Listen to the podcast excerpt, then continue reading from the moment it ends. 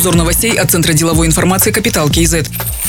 Акционеры Азия Кредит Банка, Капитал Банк Казахстан и Тенгри Банка на общем собрании одобрили предстоящую реорганизацию. Объединенный банк продолжит следовать стабильной политике развития, сохраняя свою мобильность, гибкость и клиентоориентированность, сообщили в Азия Кредит Банке. Также уточнили, что будет сохранена профессиональная команда, сформированная из лучших сотрудников. Банк планирует усилить розничный, малый и средний бизнес. Процесс объединения начнется после получения необходимых разрешений регуляторных органов.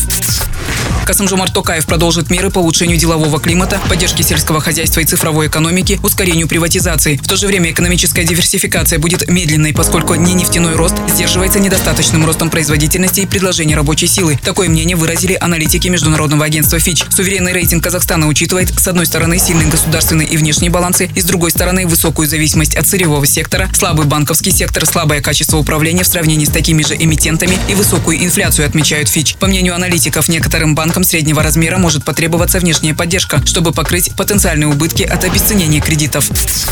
В Алматинской области построят новую ветровую электростанцию. Реализует проект «Энергия Семиречья». Это дочерняя компания «Самрук Энерго». Станция будет расположена в селе Шелек. Планируется, что строительство завершится в следующем году. На станции будет 24 ветроэнергетических установок, подстанция и линии электропередач. «Самрук Энерго» уже реализовала два проекта в сфере возобновляемых источников энергии. Это солнечная электростанция в городе Капшигай и ветровая электростанция в Верейментау.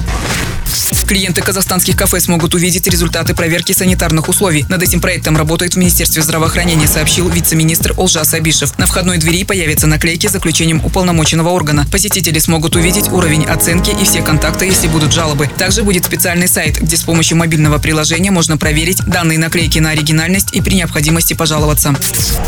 Назначены руководители региональных департаментов антикоррупционной службы. Среди них четыре бывших сотрудника Комитета национальной безопасности, трое прокурорских работников. Столичный департамент возглавил генерал-майор национальной безопасности Нурлан Кадырбаев. В Алматы назначен Кайрат Сунтаев, в Шимкенте Асхат Жумагали. Назначения произведены и в Центральном аппарате антикоррупционного агентства. Руководителем аппарата назначен Куанаш Жапаков. Департамент превенции возглавила Анар Жарова. Руководителем департамента добропорядочности стал Даниар Сабирбаев. Департамент кадровой работы возглавил Нурлан Жиксимбетов.